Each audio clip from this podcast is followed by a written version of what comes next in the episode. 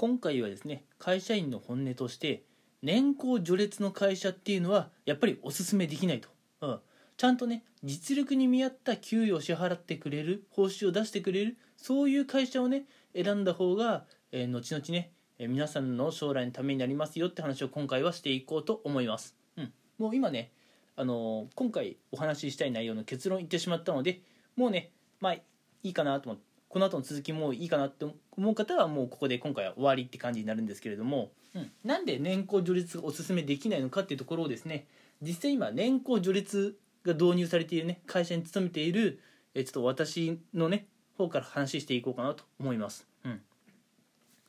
まああの今自分はちょっとね自分の話させてください。うん、今自分はちょっとね、まあ、大手の、まあ、IT 企業の方に勤めているんですけれどもまあ大手ともなると実はいろんなプロジェクトを並行しちゃってるんですね。うんまあ、金融系のプロジェクトだったり医療系のプロジェクトだったりあるいはねなんかスポーツとか、まあ、オリンピックとかでね使える技術の開発そういったプロジェクトだったりいろんなプロジェクトが並行して進んでいるんですけれどもまあこれぶっちゃけ言いますと、まあ、部門とかプロジェクトによって全然ねこの仕事の業務の忙しさっていうものが全然違ったりするんですよ。うん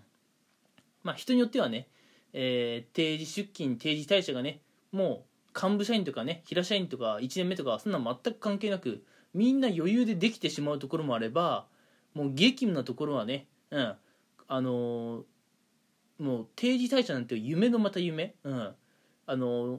23時間残業したぐらいだと、うん、先輩たちにね「今日早退か?」なんていうふうにね、えー、冗談か冗談じゃないのかよくわからないようなね言葉をね吐きかけられるそういったプロジェクトとか部署もあるんですね。うんまあ、とにかく大手ってその所属する部署とかプロジェクトによって全然こう忙しさが違うんですけれども、うん、まあ違うのは忙しさだけじゃないんですね。うん、その今自分が所属している部署であったりプロジェクト、うん、これがですね会社にとってどれだけ利益を生み出しているかってところも違ったりするんですね。うんまあこれ例えばの話なんですけれども今、えー、あなたの会社には10個の、えー、プロジェクトがあります、うん、そのうち、えー、あなたが所属しているプロジェクトだけが会社の利益の8割を叩き出しています。あなたが所属していない残りの9個のプロジェクトは9個合わせても会社全体の2割の利益にしかなっていません、うん、っていうこういうことを考えるとあなたのプロジェクトがいかに会社にとって貢献しているかっていうのがね分かると思います、うん、だってすごいよね。一つのプロジェクトで会社の8割くらいの利益を出していて他のね9個のプロジェクトを足してもそれを上回るってそれはやっぱすごいですよね。うん。でそんだけね会社に貢献していればもちろん給料もガッポガッポだろうって思うかもしれないんですが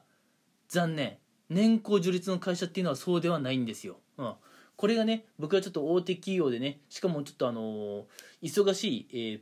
プロジェクトに配属されてねそこでやっと後悔したことなんですけれども、うん、年功序列ってまあ分かりやすく言うとね、うん、頑張っても頑張んなくても給料はね伸び方変わらないんですよ、うん、なので、えー、そんなにね日頃から忙しくないようなプロジェクトの方だとそんなに頑張らずに日々ね、えー、まあ給与もらえてで毎年毎年給与見直しがちゃんとあってまあラッキーって感じなんですよ。うん。でね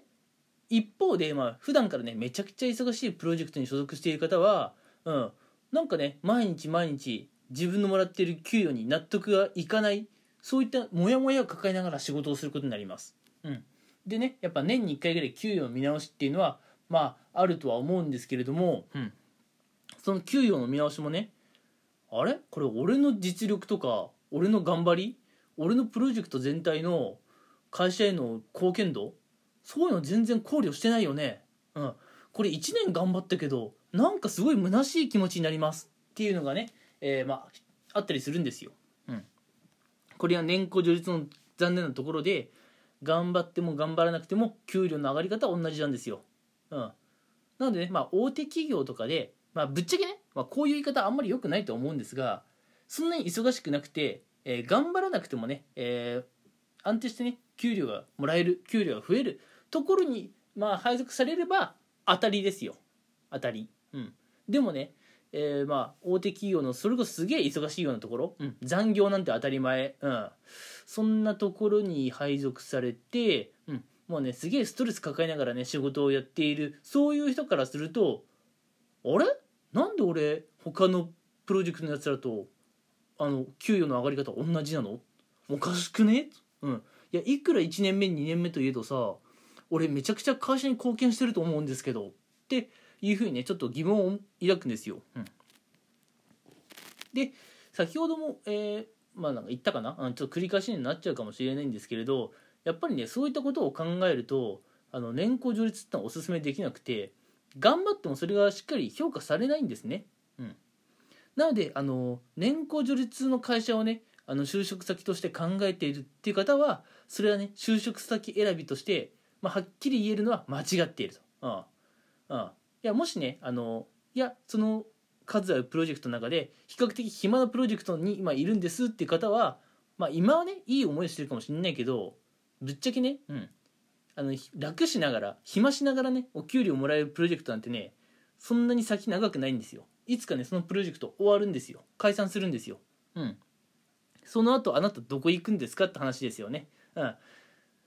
まあまあまあちょっといろいろ言いたいことはあるんですけれどもあの何にせよね、えー、自分のね実力がしっかり評価されない給与、うん、なんですね。この年功序列って。うん。なので大手企業とかだとまだね結構年功序列のところ多いとは思うんですけれども、うん、年功序列だからいいじゃなくて年功序列だから悪いっていう考え方をねしながら、えー、ま就職活動であったりとかあるいはね転職活動をする必要があると思います。うん、あ僕もねこれあの全然入社して配属されるまで僕も全然考えたことなかったんですよ。うん、年功序列ってことはえー、20歳30歳40歳50歳ぐらいまでね、えー、働き続ければもうめちゃくちゃ結構収入もらえるわけですよ、うん、それってめっちゃいい話だなって最初僕思ったんですね、うん、だって勝手に上がるんでしょ？勤務し続ければ、うん、勤務し続ければ勝手に上がるんでしょ、うん、ラッキーと思ったよね。入社する前は、うん、でも入社してからはあれ？俺より怠けてる社員他のプロジェクトにいるのになんで俺と給料の上がり方同じなの、うん、しかも僕はまあ大学のね、えー、大学学部卒なんで院行ってないんですけども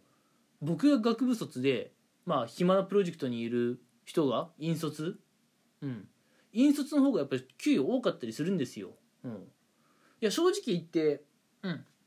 ごめんなさいこれは完全に僕の愚痴になっちゃうんですけれど僕の方がヘビーに働いているという自信はあります、うん、あの一個一個のね仕事の難易度も高いと思いますしでもね会社に貢献しているという自信もあるんですよ。うん。まあ、ごめんなさい。今のはちょっと愚痴だったので、えー、忘れてほしいんですけれども、うん、ただねなんかやっぱ納得いかないなって思うところはあって、うん、やっぱ年功序列の会社っていうのは、うん、特にね若手社員の、やる気を、うん、損ねてしまうなっていうところはあるんですよ。うん。まあぶっちゃけおっさんおばさん世代には嬉しい話ですよ。だってもう今給料高いでしょ？年功序列だったらね。うん。まあいい年まで働いてりゃそれは多いと思いますけど、うん、今のね若い人にはやっぱ年功序列はおすすめできないです。だってこの先30年40年好きかどうかもわからない仕事をずっとやっていくんですか？うん。いや今ねいややっていきますって平気で言えたとしてもそれ実際にやってみたらね結構大変だったりしますよ。きでもないことを何十年もやらされ続けるのは辛いです、うん、自分の好きなことをね何十年もやるのはもう何十年もやってるっていう感覚もないぐらいあっという間に過ぎていくと思うんですけれども、うん、とにかくね、えー、まあ、やりたくないことを何十年もやらされるのは辛い、うん、なんでね、まあ、とにかくね会社選びとかされる際は、うん、連行序列っていうのはねもう今の若い方にはお勧めできないってことをねお話ししておこうと思いました。うん、今回はねそんなお話でした、うん、なんでね会社選びされる方はその点はしっかり気をつけた方がいいですよというお話ですね。はい、えではね今回もこの辺にして、え終わりたいと思います。はい、え聞いてくれてありがとうございました。